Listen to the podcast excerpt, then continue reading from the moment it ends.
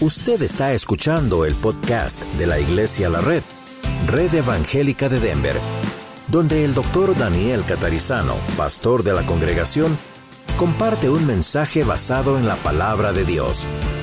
Ahora abra su corazón y permita que en los próximos minutos el Señor le hable y le bendiga.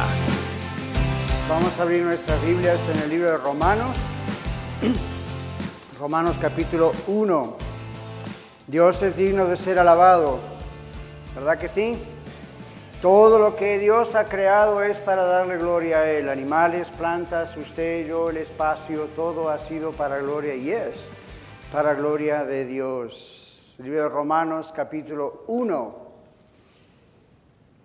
Es uno de los libros más fuertes doctrinalmente, teológicamente en las escrituras y es un libro que tenemos que comprender muy, muy bien. Romanos capítulo 1.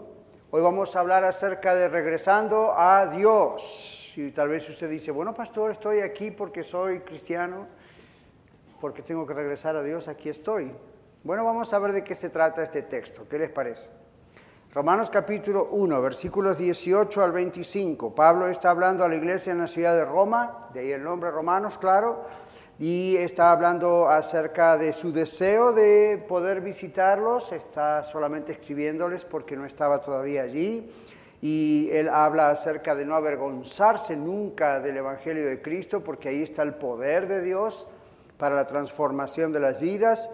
Y luego comienza en el versículo 18 una larga, larga predicación, si quiere, el mensaje escrito, que no vamos a considerar todo, pero que comienza hablando acerca de la culpabilidad de los seres humanos, de que ningún ser humano tiene excusa delante de Dios, porque la creación misma muestra a Dios. Entonces, en el versículo 18, y vamos a leer nada más hasta el 25, dice, porque la ira de Dios se revela desde el cielo contra toda impiedad e injusticia de los hombres que detienen con injusticia la verdad porque lo que de Dios se conoce les es manifiesto a los seres humanos, pues Dios se los manifestó.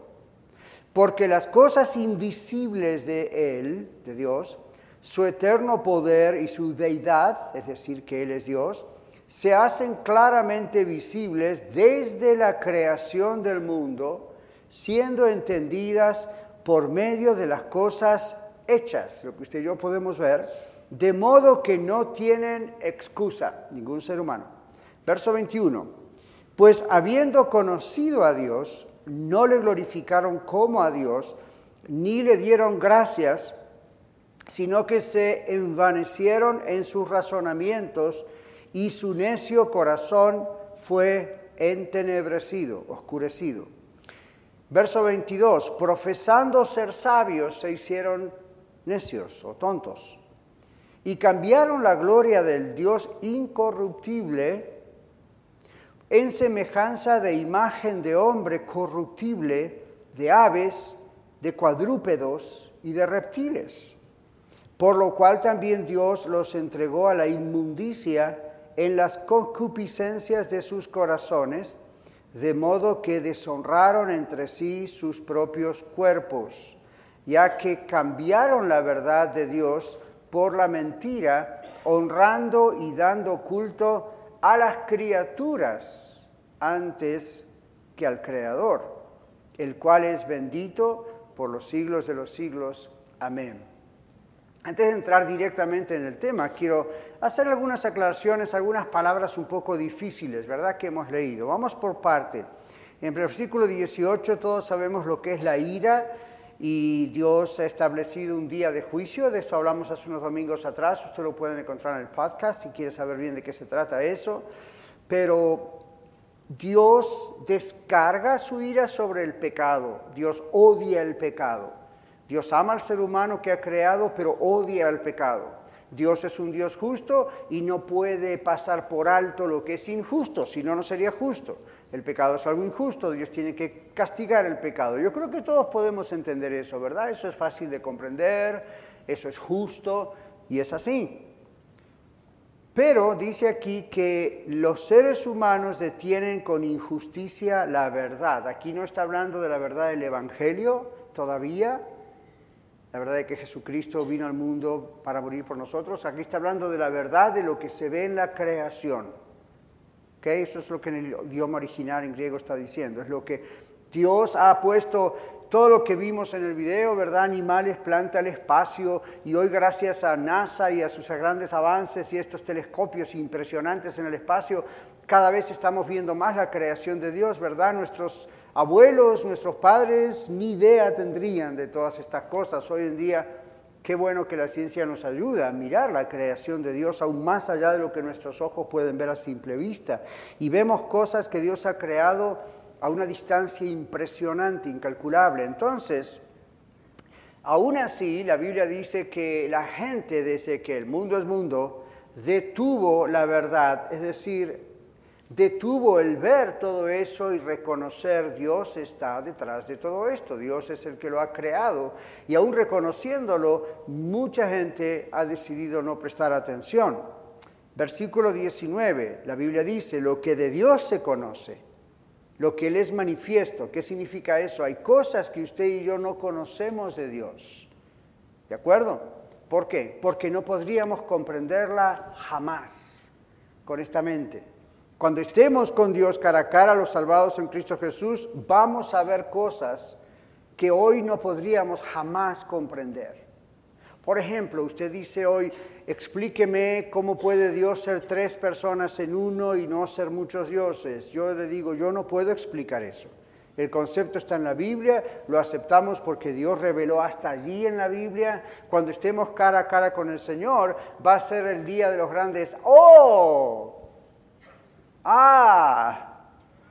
Por ahora es, I don't know. Simplemente estoy caminando por fe y no por vista, como dice la Biblia. Hay cosas que Dios no nos reveló a nosotros.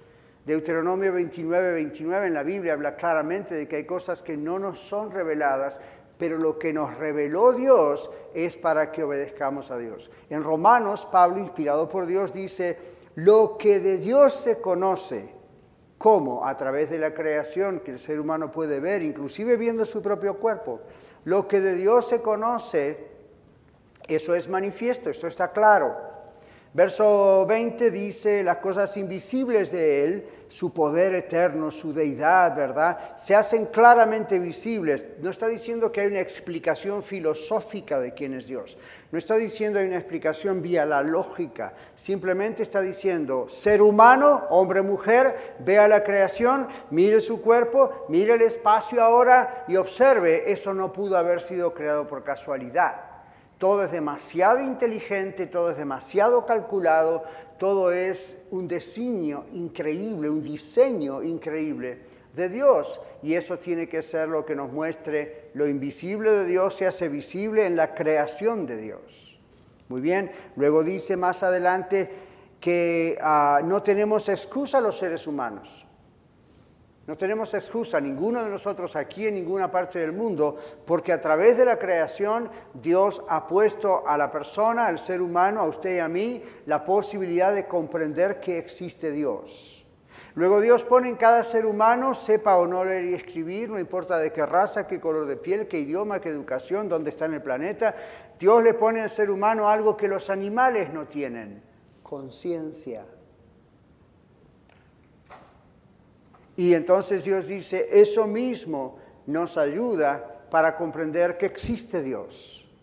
Entonces ahí más adelante habla de el entendimiento entenebrecido. Y ustedes vieron, hablan de animales cuadrúpedos, ídolos, cosas. ¿Qué está diciendo? Bueno, en esta época donde Dios inspira al apóstol Pablo a escribir esta carta a la iglesia en Roma, el mundo estaba invadido por la idolatría. Los egipcios, los, a mí, usted nombre cualquiera que estaban allí, y todos habían hecho ídolos. Y usted quizá lo ha visto en figuras o en el internet o si recuerda en la escuela, ¿verdad? ¿Se acuerda haber visto esos dioses con parte de imagen, esos ídolos, parte de su cuerpo era, humano y luego la cabeza es como un caballo y o tiene dos cabezas o son figuras monstruosas? ¿Se acuerda? Algunos son como serpientes. Yo he estado en Europa varias veces y he ido a catedrales majestuosas, supuestamente levantadas para adorar a Dios y, afuera a veces lo que han hecho los antiguos es caras de demonios. La idea es que supuestamente eso era para que los demonios no entren. A mí, ¿qué ideas? No. Y en otros lugares he entrado a templos donde, donde you la figura de, de, Zeus, ¿verdad? O los dioses de aquella época, son todas figuras así cuadrúpedos, es decir, cuatro patas, y, y, y se inclinaban a adorar ese tipo de, de dioses, y ellos pensaban, pues, está. Entonces, Dios dice aquí a través de Pablo el apóstol en Romanos, la gente cambió la revelación que Dios le dio de quién realmente es Él, invisible, pero las obras de Dios se hacen visibles en la creación. ¿Y qué hizo el ser humano en primer lugar? Ídolos. Creó ídolos con la imagen de animales y la idea de que me voy a inclinar a ellos, ellos tienen un poder. Luego también otros ídolos tenían forma de seres humanos. Cuando llegamos a la época de Jesús y a la época de más adelante Pablo, uh, you know, vemos ahí la idea de los ídolos ya como seres humanos vivientes. Por ejemplo, ustedes se acuerdan que el César, el gobernador de turno, eso es un título, no un nombre propio allí, eh, decía, yo soy Dios. Y entonces una de las razones por las cuales crucificaron a nuestro Señor Jesucristo es porque Jesucristo es el Señor. Y esa palabra Señor solamente se usaba para el César que creía que era Dios en la carne. Y ahora los cristianos dicen, no, Cristo dijo que solo Él es Dios, que solo Él es el Señor. Entonces, César no soportó eso, ¿verdad? Entonces, cuando los judíos por celos condenaron a Jesús y le empezaron a gritar, crucifícale, pues el César, Pilato, compañía, vio la oportunidad de sacarse de encima a alguien que ellos sabían que era inocente, el Señor Jesús, pero a quien le llamaban el Señor. Y eso presentaba una competencia a nivel político, religioso, con el mismo César. Entonces, ¿qué está ocurriendo? Ahora el César era su Dios. Y luego seguimos más abajo en la línea de las cosas inmensas, ¿verdad? Usted dice, bueno, yo nunca adoré esos toros, esos cuadrúpedos, esos reptiles. Tampoco adoraré al César, ni adoro a un rey o a un presidente. Ok, bajemos, bajemos como en un embudo hasta usted. Este texto de Romanos incluye a usted y a mí. Cuando el ser humano rechaza a Dios, se transforma en su propio Dios, en su propio ídolo. Y esto es lo que la Biblia está diciendo a la iglesia en Roma. Fíjese que está dirigido a una iglesia en Roma, no está dirigido a gente afuera, es a una iglesia. Entonces dicen, explicando por qué el hombre es culpable delante de Dios. Entonces, sea que haya inclinado su rostro, adorado a un ídolo, una imagen o a sí mismo, la idea es, todo eso es idolatría. En el verso 22 dice, profesaron ser sabios, inteligentes, muy estudiados, muy estudiosos, y en realidad con sus actos se hicieron tontos, dice el Señor. Se hicieron necios, cambiaron la gloria de Dios, ¿ve? Por, por estos animales o por la misma persona. Entonces, ¿qué hace Dios en el verso 24? Estamos en una breve exégesis, nada más su análisis del texto antes de ir al tema central. Pero ¿qué hace Dios? Dice, ok, no me quieren adorar, no quieren reconocer que yo soy el que los creó, no, no quieren reconocer que yo soy el único Dios. Entonces, en palabras de la Biblia, pero al revés, es como si Dios les hubiese dicho, sea su voluntad y no la mía. En el famoso Padre Nuestro, ¿qué oramos? Señor, sea tu voluntad, ¿verdad? Venga tu reino, sea hecha tu voluntad como en el cielo, así también en la tierra. Ok, flip it, hágalo al revés. ¿Qué pasa cuando un ser humano no quiere saber nada de Dios? ¿Dios qué hace? Ok, sea hecha tu voluntad, ser humano, y no la mía. Este texto muy, muy dramático, expresado teológicamente allí muy dramáticamente, dice, Dios los entregó a la inmundicia para que cometiesen todos todo acto de inmundicia que usted conoce. Usted dice, entonces la culpa es de Dios porque Dios los entregó. No, ¿sabe qué está diciendo Pablo? Pablo está diciendo, Dios creó al hombre y a la mujer a imagen y semejanza de él. Eso incluye libertad para tomar decisiones. ¿De acuerdo? Eso incluye libertad para tomar decisiones. Y si la decisión que el ser humano tiene es no quiero saber nada de Dios, Dios dice, pues yo no voy a hacer nada más, ahí estás solo, mi hijo. Haz lo que quieras. ¿Cómo entró el pecado en el mundo? Satanás dijo a Eva, ¿con qué Dios os dijo? No, lo que pasa es que sabe Dios que van a ser como Él. Y la tentación de querer ser como Dios comenzó, Eva desobedece, Adán desobedece, ¡pum! La entrada a todo el desastre que todavía vivimos nosotros hoy como raza humana. Pero Dios les había advertido, como dijimos el domingo pasado y el anterior. Dios, Dios nos dejó solos ahí. Les dijo, esto es el asunto, tengan cuidado. Bueno, Pablo va más atrás y dice, Dios creó todo para su gloria. Entonces, ya que cambiaron la verdad, dice el verso 25, de Dios, la verdad de Dios, todo lo que Dios les muestra a través de las cosas visibles que Él creó, incluyendo el propio ser humano, ya que cambiaron esa verdad de Dios por la mentira, dice el verso 25, honrando, es decir, adorando, dando culto a las criaturas antes que al Creador. Uh, esto parece que lo escribió cuando ya existía Colorado. ¿Ustedes se dieron cuenta de lo que pasa en nuestro estado hermoso de Colorado? Entre muchas cosas buenas hay muchas cosas malas que pasan. Una de las cosas malas es que Colorado es reconocido como uno de los estados más liberales de la Unión Americana.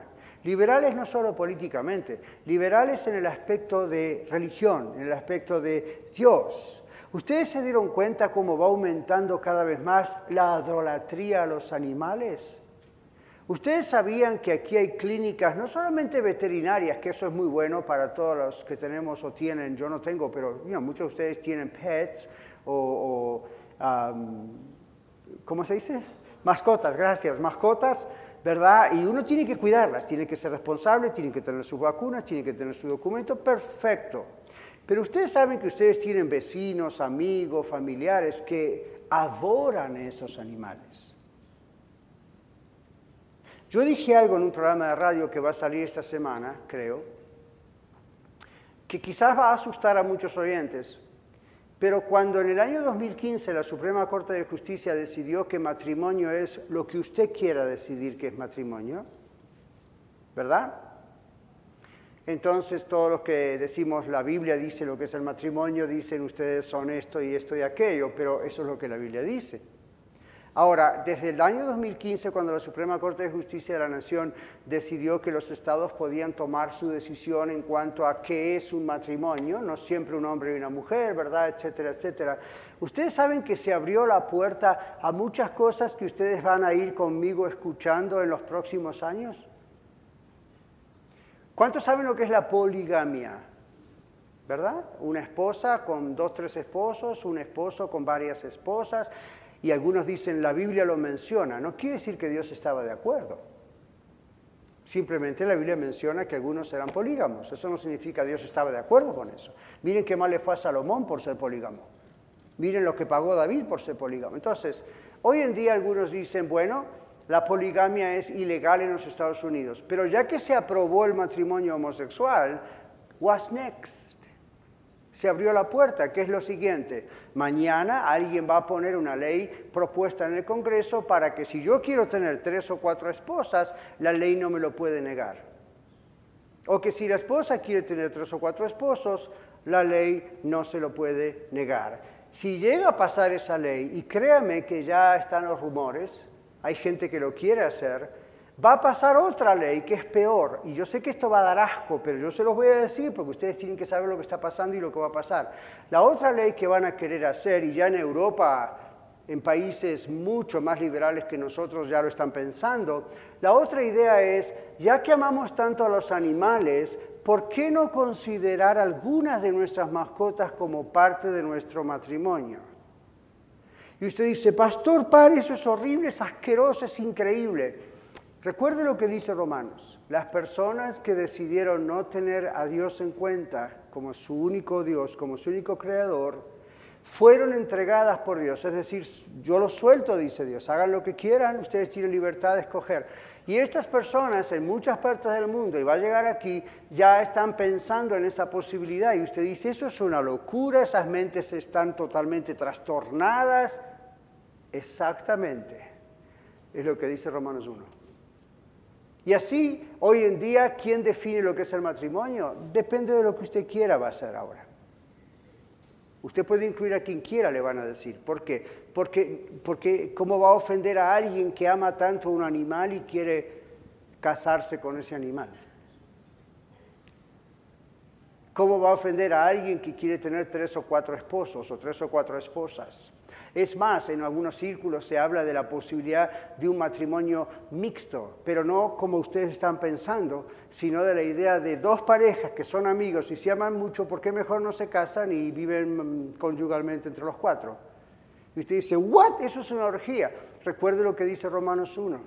Cuando usted escuche eso en la noticia, recuerde lo que dice Romanos 1, por favor. No se sorprenda. Recuerde lo que dice Romanos 1. No tuvieron el querer adorar a Dios y Dios dijo, ok, adoren lo que quieran, hagan lo que quieran y su mente se está trastornando. Usted se da cuenta que usted y yo escuchamos cosas ridículas a veces que están viéndose y uno dice, ¿cómo pueden ser profesionales, doctores, filósofos, abogados? Y muchos de ellos están proponiendo ideas que uno dice, pero esto una persona enferma mental solamente puede pensar en esto. Recuerde lo que dice Romanos capítulo 1. Ahora, nosotros debemos respetar el diseño, el propósito original de Dios. Hablábamos al principio de la naturaleza, ¿verdad? La naturaleza. Pero vayamos más profundamente. La naturaleza, la familia, la iglesia, el trabajo, la educación, ¿todo eso ha sido creado para usted y para mí o ha sido creado para Dios? En realidad ha sido creado para Dios. Y es lo que trato de demostrar en el mensaje de hoy. Esto es lo que Dios puso en mi corazón ya el lunes. Esto es algo que está y que existe para la gloria de Dios, no para nosotros. Cuando nosotros lo hacemos para nosotros, ¿y qué es, qué es lo que hacemos para nosotros? Nuestra vida, nuestro cuerpo, nuestros animales, nuestro matrimonio, nuestra familia, nuestra educación, nuestro dinero, nuestras propiedades, la iglesia, cuando lo hacemos para nosotros, caemos en Romanos 1.25. Honramos a las criaturas en vez de honrar al Creador. Yo soy pastor de Iglesia de la Red, aquí en el norte y las que vengan en el futuro. Gloria a Dios por ustedes, gloria a Dios por todos nosotros, pero yo no adoro la iglesia, yo adoro a Dios de la iglesia. Usted no debe adorar al pastor o a la iglesia o a la congregación o a la institución o a la organización, es a Dios a quien adoramos. No cambiamos la adoración de Dios a Dios por la adoración a las cosas de Dios. Dios le bendice con un buen trabajo, aleluya, yo me gozo con usted, pero no alabe el trabajo, alabe a Dios que le dio el trabajo.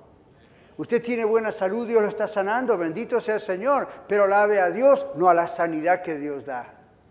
¿Ve? Y así podemos seguir. Tenemos que ubicarnos, este mensaje es para ubicarnos.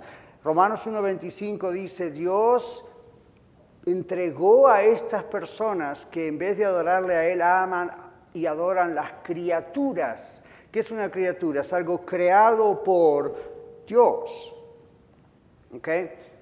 En nuestro caso, que somos papás, mamás, abuelos, no somos creadores de nuestros hijos, ¿verdad? Somos procreadores de nuestros hijos. Se junta el hombre y la mujer y tienen babies. No adoramos a los babies. No adoramos el acto de la creación, de la procreación en este caso, adoramos al creador que creó al ser humano. En cuanto hacemos el flipping, ¿verdad? En cuanto damos vuelta a la cuestión, empezamos a concentrarnos en nosotros mismos y pregúntese por qué tenemos tantos problemas en la humanidad.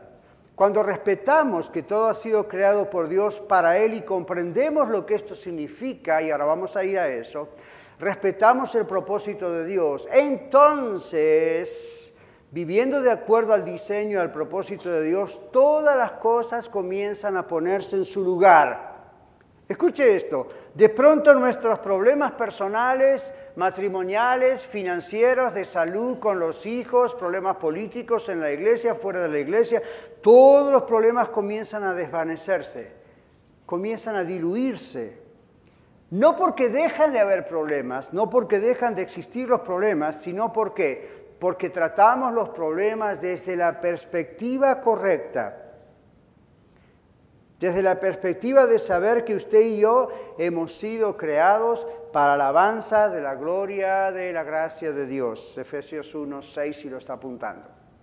Ahora, muchas veces yo he explicado desde este púlpito y en otras partes que cuando la Biblia en Efesios 1 dice que usted y yo hemos sido creados para la alabanza de la gloria de Dios, no está hablando ahí la Biblia de un grupo de alabanza.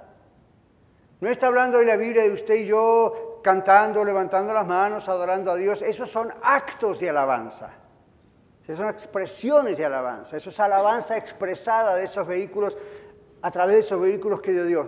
Cuando en Efesios capítulo 1, versículo 6, y luego lo menciona dos veces más, y luego otra última vez en Efesios 2.10, cuando la Biblia dice que usted y yo somos creados para la alabanza de la gloria de Dios, la idea es que nuestra vida es para la alabanza de Dios.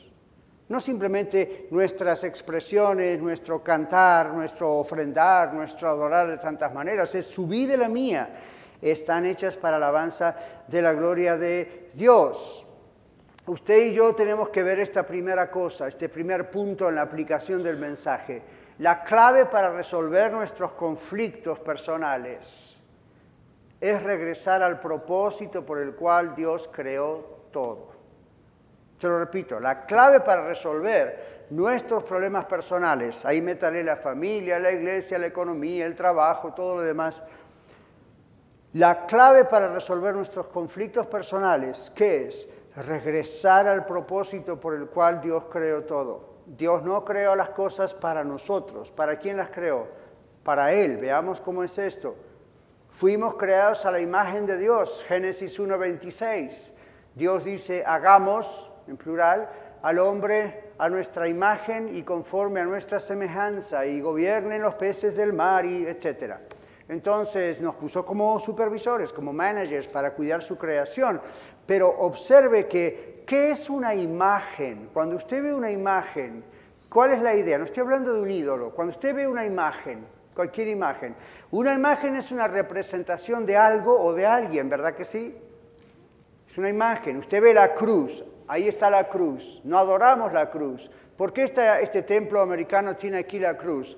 Porque eso es una imagen que nos recuerda a quién, a Jesucristo que pagó en la cruz por nuestros pecados. No adoramos la imagen, no la andamos cargando con nosotros, pero decimos, eso es un símbolo. Una imagen es una imagen, un símbolo de otra cosa que es real, ¿verdad que sí? Entonces, Dios creó al hombre y a la mujer para ser una imagen de Dios en la tierra. Eso no significa Dios tiene dos ojos, dos orejas, una nariz, un estómago, no. Simplemente Dios está mostrando que el hombre y la mujer, usted y yo, somos representantes en el mundo para reflejarle a Él. Una imagen apunta al original. Usted ve la cruz y dice Cristo. Es lo que uno ve, ¿verdad? Ve la imagen, la fotografía de la tumba vacía allá en Jerusalén y ¿qué piensa? ¿En Nerón? ¿En Pilatos? ¿En, qué, piensa? La tumba vacía automáticamente Cristo, la resurrección. ¿Ve? Entonces, cuando los ángeles le ven a usted, me ven a mí, cuando yo usted me mira a mí, lo primero que tenemos que ver es, esta es la imagen de Dios. Este es un reflejo. Dios no es así, no tiene pelo, ojos, pero obviamente está esta imagen, este ser humano, reflejando a Dios. El pastor John Piper dice en uno de sus libros, los seres humanos, como estamos hechos a imagen y semejanza de Dios, es como decir que hay billones, o sea, miles de millones de estatuitas de Dios en todo el mundo. Yo dije, bueno, eso en el contexto americano se puede comprender, en nuestro contexto puede ser un poco complicado, pero ahí ya va. Complicado no porque no lo podemos entender, sino por la idea de imágenes, ¿verdad? Pero, o estatuas. La idea es cada ser humano de cualquier raza, cualquier color, cualquier idioma, cualquier nivel de educación, usted mismo, usted misma que está aquí presente o escuchando en el podcast, usted es imagen y semejanza de Dios. Nunca va a ser un Dios, nunca va a ser un semidios, recuerda lo que dijimos el domingo pasado de las falsas doctrinas, pero somos un reflejo Igual que las montañas, aquí en Colorado tenemos hermosas montañas, hermosos ríos, preciosas piedras, preciosos árboles, la nieve, qué bonito, ¿verdad? Todo eso en realidad nos tiene que mostrar Dios es, Dios existe, Dios continúa haciéndolo, Dios continúa haciendo esto. Y cuando usted ve un ser humano, ya sea un baby precioso que le encanta sostener, o una persona que la mira y dice, yo no sé qué pensaba Dios cuando hizo a este, sigue siendo imagen y semejanza de Dios. Lo que usted piensa de esa persona es su problema, no de Dios. El propósito de la creación es mostrar a Dios y conocerle y amarle. Isaías capítulo 6, versículo 3 El profeta Isaías, inspirado por Dios, dice, toda la tierra está llena de su gloria. Toda la tierra está llena de la gloria de Dios. ¿A quién se refiere Isaías? A la naturaleza, pero también a usted y yo. Toda la tierra está llena de la gloria de Dios, la creación de Dios. En Romanos 1 que hemos leído, Pablo explica que todo ser humano tiene conciencia de Dios por medio de lo que puede ver, lo creado.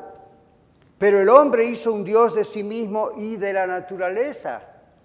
¿Cuándo fue la última vez que escuchó la frase la madre naturaleza?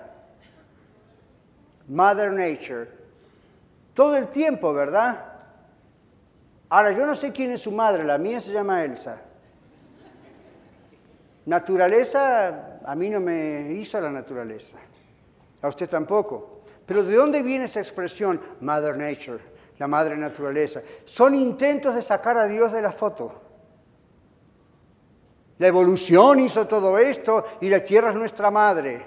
Really. ¿Bien? Entonces, todo ese tipo de expresiones que yo he decidido nunca usar son expresiones que vienen de ideas budistas o de ideas humanistas o de la nueva era o New Age. No son ideas de la palabra de Dios. Dios es el creador. Fuimos creados, usted y yo, para reflejar al Señor. Entonces, nosotros al recibir la salvación en Cristo Jesús, los que somos salvos, podemos y debemos reflejar a Dios ahora en Cristo. Todo lo que hacemos debe honrar a Dios y eso le muestra en nosotros nuestra obediencia, etc. Vamos a ver rápido algunos ejemplos. Apúntelos o búsquelos en la Biblia si, tiene, si es rápido para buscar.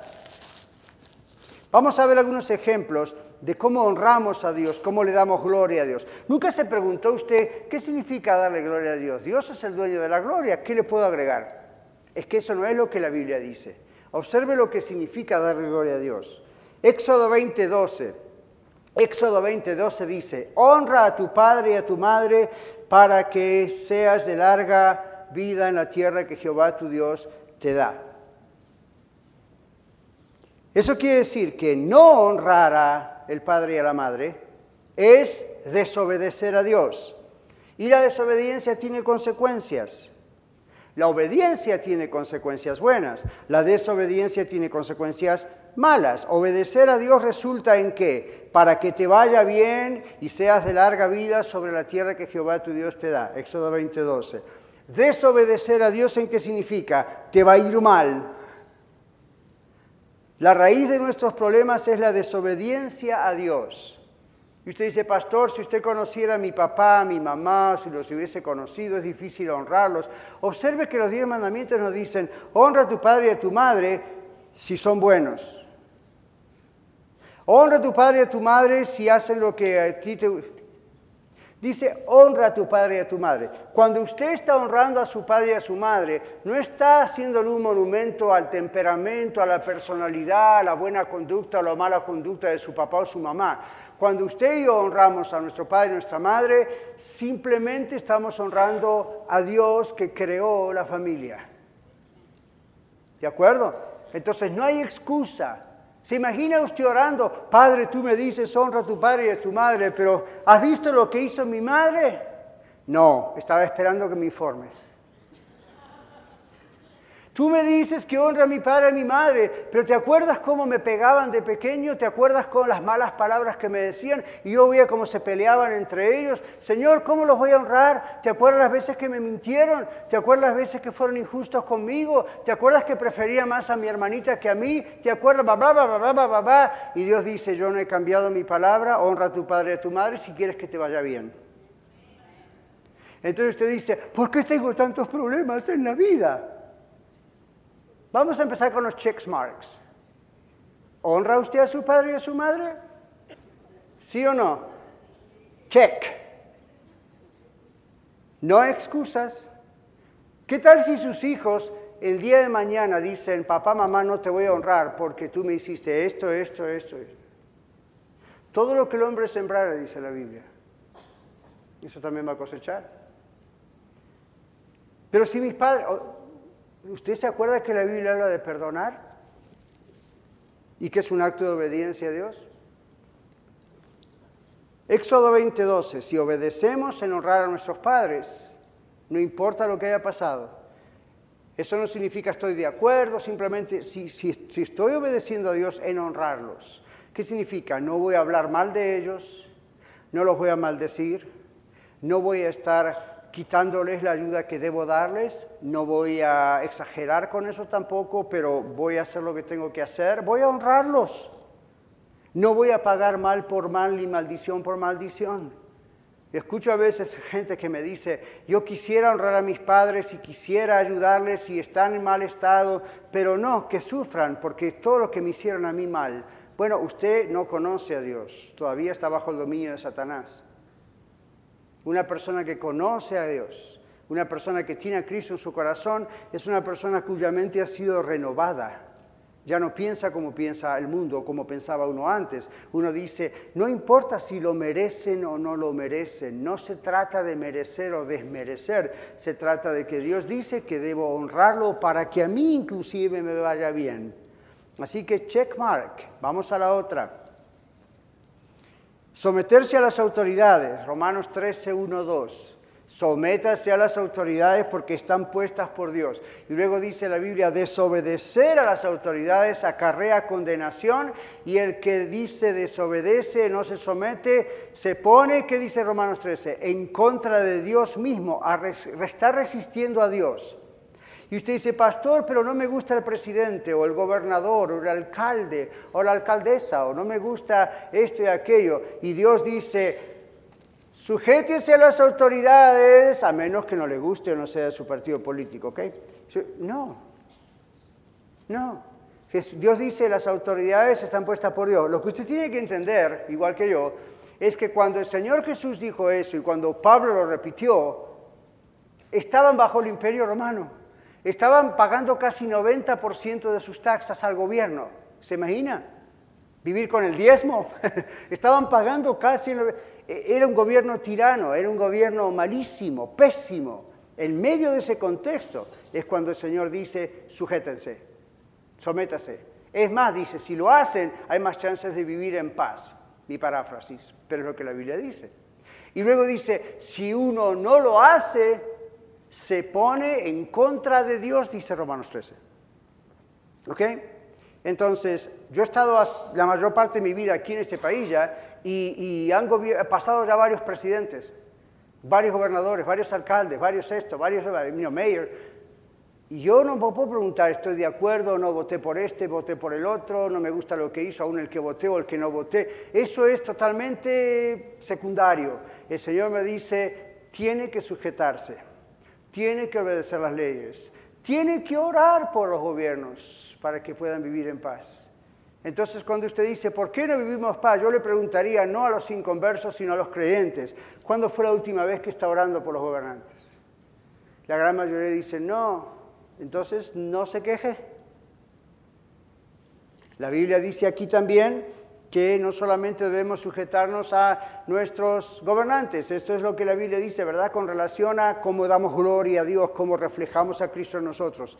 Bueno, volvamos un ratito a la familia. Maridos, amad a vuestras esposas y no seáis ásperos con ellas. Estamos en Colosenses capítulo 3, verso 19 y en 1 Pedro 3, 7, donde además dice, para que vuestras oraciones no tengan estorbo esta es otra de las partes en la Biblia donde se dice por qué a veces Dios no responde las oraciones. En este caso a los varones, eh, pastores de nuestro hogar, esposos, nos dice, Daniel, no voy a responder a tus oraciones si tú maltratas mal a tu esposa. Si tú la maltratas, si tú no estás haciendo el trabajo, por más que ores, you know, eso va a ser una traba para que yo te responda. Y hay otros textos que van igual para la mujer. Entonces, maridos, amad a vuestras esposas y no seáis ásperos con ellas. Colosenses 3:19. ¿Usted quiere honrar a Dios? En vez de darse culto a usted mismo, dárselo a Dios, quiere darle la gloria a Dios, dice, hay que honrar a las esposas. Esposas, Colosenses 3:19 también, estén sujetas a vuestros propios maridos como al Señor. Efesios 5 dice lo mismo. Estar sujetas no significa píseme la cabeza, gríteme, sea violento. No, también la Biblia tiene algo para esas mujeres. Pero la Biblia dice uno se sujeta, uno se sujeta a la ley de Dios. No es voy a hacer todo lo que hace mi marido y se acabó porque él manda y no, trabaja así. Eso es una idea extraña que alguien ha creado o muchos han creado. La idea es vamos a mantener ese vínculo de una sola carne haciendo todo lo que de nuestra parte tenemos que hacer con la ayuda del poder de Dios para mantener ese matrimonio y crecer en ese matrimonio. Para eso tenemos que estar juntos. Y en Efesios 5 dice, sométanse unos a los otros en el temor de Dios, en la obediencia a Dios. Luego habla de los hijos, Colosenses 3, 19 y 20. Hijos, obedezcan a vuestros padres. ¿Por qué es eso? ¿Usted cree que es una ley moralista o un consejero espiritual o un consejero Jesús, un consejero clínico, verdad? Y dice, hijos, niñitos, pórtense bien. No, simplemente está diciendo, los hijos queremos honrar a los padres, como dice Éxodo, los niños, los hijos, que queremos obedecer a Dios, queremos obedecer lo que Dios dice, queremos regresar realmente a lo que Dios dice, nuestra parte como hijos, o ustedes jóvenes aquí es, obedezcan. Vamos a la segunda parte. Cuando no respetamos el propósito de Dios, como veníamos diciendo, estamos, existimos para darle gloria a Dios, existimos para reflejar a Cristo, Existimos porque somos imagen y semejanza de Él, somos salvos ahora en Cristo y todo, nuestra vida no es, no, es el matrimonio, no es la familia, es todo esto. Va Entonces, cuando nosotros no respetamos el propósito, vamos a sufrir las consecuencias, ¿verdad que sí? Ya algo bastante dijimos de eso. La falta está en nosotros, nos sirve quejarnos, nos sirve culpar a otras personas. Todos nosotros hemos fallado de diferentes maneras, ¿verdad que sí? Y hemos fallado no solo por pecar en cuanto a nuestra mala conducta o nuestras malas decisiones, sino que esas cosas las hemos hecho por fallarle a Dios. ¿De dónde vienen nuestras malas decisiones? ¿De dónde viene nuestra mala manera de ser, nuestra ira? De habernos apartado de Dios. Usted dice, no, yo soy cristiano, me bauticé, estoy en la iglesia, pongo el diezmo, pongo la ofrenda, soy líder, soy el pastor, camán. Usted puede hacer todo eso y su corazón estar muy lejos de Dios también. Dios nos libre. Entonces aquí dice, si vamos a darle gloria a Dios, por lo cual hemos sido creados, en la práctica vamos haciendo las cosas que estamos mencionando. La falla de eso, bueno, no le podemos echar la culpa a nadie. En realidad cuando culpamos a otros, cuando buscamos excusas, cuando buscamos los actores causantes de nuestros conflictos, lo que estamos haciendo es buscar la manera de tapar el problema, de mascarar el problema mayor. ¿Y cuál es ese problema? Haber hecho de nuestra vida, nuestro matrimonio, la iglesia, el medio ambiente, la naturaleza, la creación, lo hemos hecho algo para nosotros, algo que nos trate de glorificar a nosotros. Observemos, la, observemos esto con atención siempre todo se dirige hacia nosotros. ¿Qué enseña el humanismo secular en las escuelas? Usted es un ser humano, usted es inteligente, usted tiene la solución a sus problemas. ¿Qué dice la ciencia? Cuanto más el hombre y la mujer sepan ciencia, ahí está la solución a sus problemas. Y así. ¿Qué dice la filosofía? Bueno, cuanto más podamos entender estos postulados, y todo el mundo trata de sacar una parte diciendo la solución está en mí, básicamente, en el ser humano. Entonces Dios que dice, ok, fine, arréglense como puedan. Yo los amo, yo he puesto reglas en el universo, si lo siguen, si obedecen, todo va a estar excelente. En cuanto tuerzan eso y se concentran en ustedes, todo empieza a arruinarse. Todo se vuelve a concentrar en nosotros. Siempre es la misma trampa y enfocarnos en nosotros en vez de ver la gloria de Dios y exaltar a Dios. Por eso en Romanos 1 que hemos leído dice, cambiaron la gloria de Dios por imágenes. No solo de animales, cuadrúpedos, reptiles, pero el mismo ser humano. Siempre es la misma trampa diabólica, como dice Génesis 3.5. Seréis como Dios. Entonces, ¿qué está pasando hoy mundialmente? Todo el mundo está actuando como si fuese Dios. ¿Se da cuenta? Usted y yo no tenemos que ser así. Usted y yo no tenemos la solución a todos los problemas. Usted y yo no somos Dios. Nunca vamos a hacerlo. Nunca vamos a llegar a ser ni siquiera semidioses. Cuando en la Biblia aparece un texto que dice dioses sois, dicho por el mismo Jesús, Jesús está recordando algo de la antigüedad y explica lo que eso significa. Nadie debe tomar, como hacen los falsos profetas de hoy, ese texto para decir somos potencialmente dioses. Eso es una ridiculez. Nosotros somos personas que dependemos de Dios. Hablamos de recursos e instrumentos humanos. Bueno, en la cena de matrimonios que tuvimos no hace mucho tiempo atrás, yo les dije que el problema con la consejería y la psicología y la medicina, especialmente la consejería, es que es un gran instrumento. Yo por eso soy consejero, pero es un gran instrumento, es un instrumento, no es el objetivo final. ¿Cuál es el peligro? La gente piensa que el consejo, la terapia es lo que es, la, la solución y no eso va a ayudar. El problema de eso, yo les decía a los matrimonios en la cena hace un par de semanas atrás, el problema es que si usted interpreta eso así o los consejeros lo trabajamos así, estamos ofreciendo make-up, maquillaje para tapar los poros, los granitos, los barritos, pero no estamos ofreciendo la solución. Eso también es humanismo, eso también es concentrar en el hombre la posibilidad de ayudar a otro hombre. Dios dice, no trabaja así, vuelvan a mí vuelvan a la fuente. Nosotros no vamos a ser ídolos de los instrumentos que Dios mismo nos ha dado, como por ejemplo la consejería. Dios quiere mostrarse en usted, en mí, para que otros lo vean. Hasta hay un texto en la Biblia, no tenemos tiempo de ir ahora al exégesis de ese texto, pero hasta hay un texto en la Biblia donde dice que la iglesia muestra a los ángeles la gloria de Dios. Un día predicaremos de eso si Dios quiere. Último punto, ¿cuál es la solución? Regresar a Dios. Ahora, algunos de ustedes tienen que regresar a Dios porque se apartaron del Señor, son hijos pródigos. Otros de ustedes tienen que venir por primera vez a Dios y aceptarle y recibir la salvación en Cristo. Y muchos de nosotros, que ya somos salvos, no somos hijos pródigos, pero estamos aquí fielmente, tenemos que regresar a Dios en el sentido de dejar de estar buscando recursos en los seres humanos. No está mal ir a consejería, no está mal leer buenos libros cristianos, no está mal leer ciencia, no está mal leer filosofía, pero recuerde, Romanos 1, la tendencia siempre va a estar depositar nuestra confianza para las soluciones de los conflictos familiares, matrimoniales, de la iglesia, de las finanzas, de la política, en todo eso. Cuando Dios dice, vuelvan, regresen a mí, yo los he creado para mí. El mundo ve a ustedes y ve que Dios existe, ve la naturaleza, ve que Dios existe. Y ustedes como hijos e hijas de Dios ven que Dios existe y ama a una humanidad perdida y la quiere salvar. Mucha gente nunca va a venir a este templo a escuchar la palabra de Dios. Mucha gente nunca va a escuchar nuestro programa de radio. Mucha gente nunca va a leer nuestros libros cristianos. Mucha gente nunca va a mirar televisión y chances hay que pesque algún buen programa cristiano. hay gente que no, va, que no quiere saber nada de eso, pero están al lado suyo en el trabajo. Lo ven en el vecindario, en el mercado, lo conocen. Y usted es la única imagen de Cristo que esa gente tiene.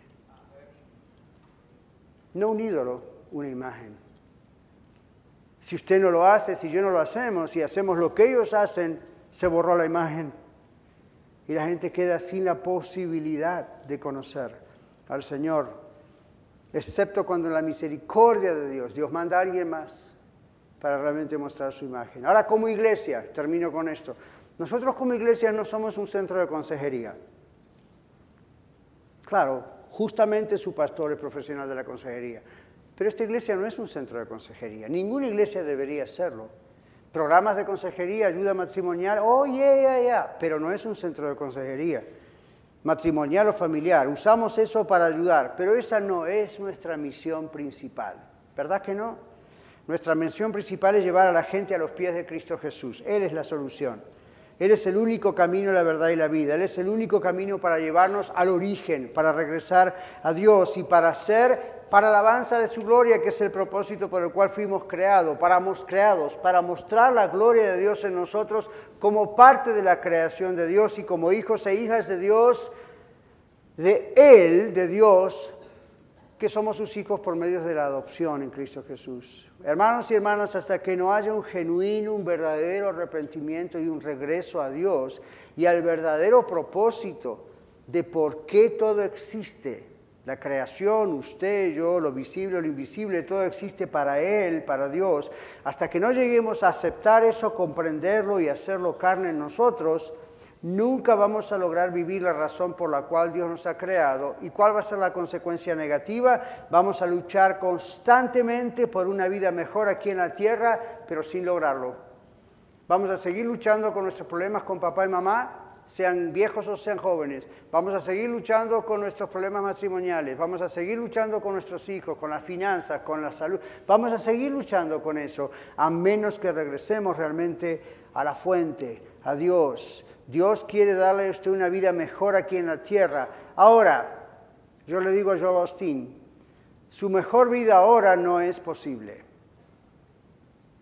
pero ahora es posible vivir mejor. ¿Por qué? Porque en, Juan 10:10 10, el Señor Jesucristo dijo, el ladrón, Satanás, viene para hurtar, matar y destruir. Dice el Señor Jesús, pero yo he venido para que tengan vida y vida en abundancia. Y no está hablando de abundancia de money, money, money. Está hablando de una vida que tenga propósito, una vida mejor. De ahí surgió lo de vivir mejor. Entonces, repito, usted no va a tener su mejor vida ahora, nuestra mejor vida está en el cielo, no acá.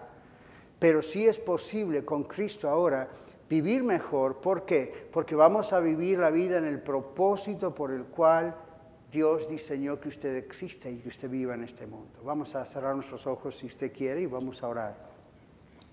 Este es el llamado que Dios nos hace hoy, a usted y a mí. Arrepintámonos.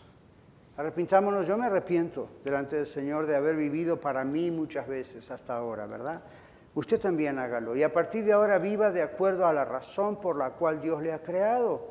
No está pensando en un liderazgo, en un plan, en un trabajo, en una profesión. Dios le ha creado para que usted sea un reflejo de Dios en la tierra y haga eso para la gloria de Dios. Romanos 6.4 dice, Él nos ha creado para que andemos en novedad de vida, y una vida nueva esa es la vida resucitada que Cristo llena. Es una vida plena. No está ausente de conflictos, pero siempre está cargada de soluciones gracias a la obediencia a Dios. Mis hermanos, Eclesiastes 12:13 dice, el fin de todo el discurso oído es este. Teme a Dios. Temer significa obedecer a Dios, respetar a Dios.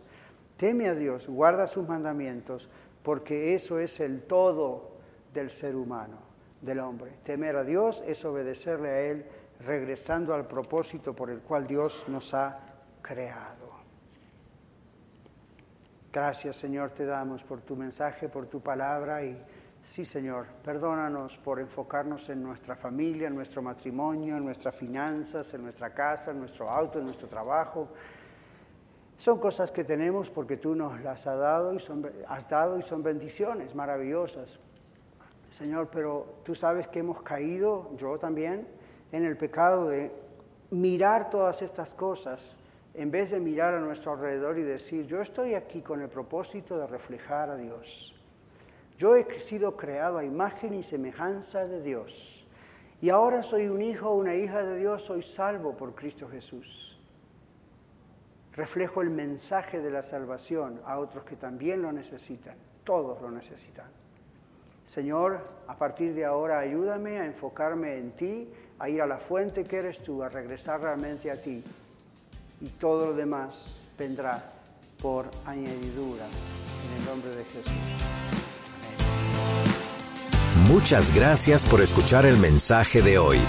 Si tiene alguna pregunta en cuanto a su relación personal con el Señor Jesucristo o está buscando unirse a la familia de la Iglesia La Red, por favor no duden en contactarse con nosotros.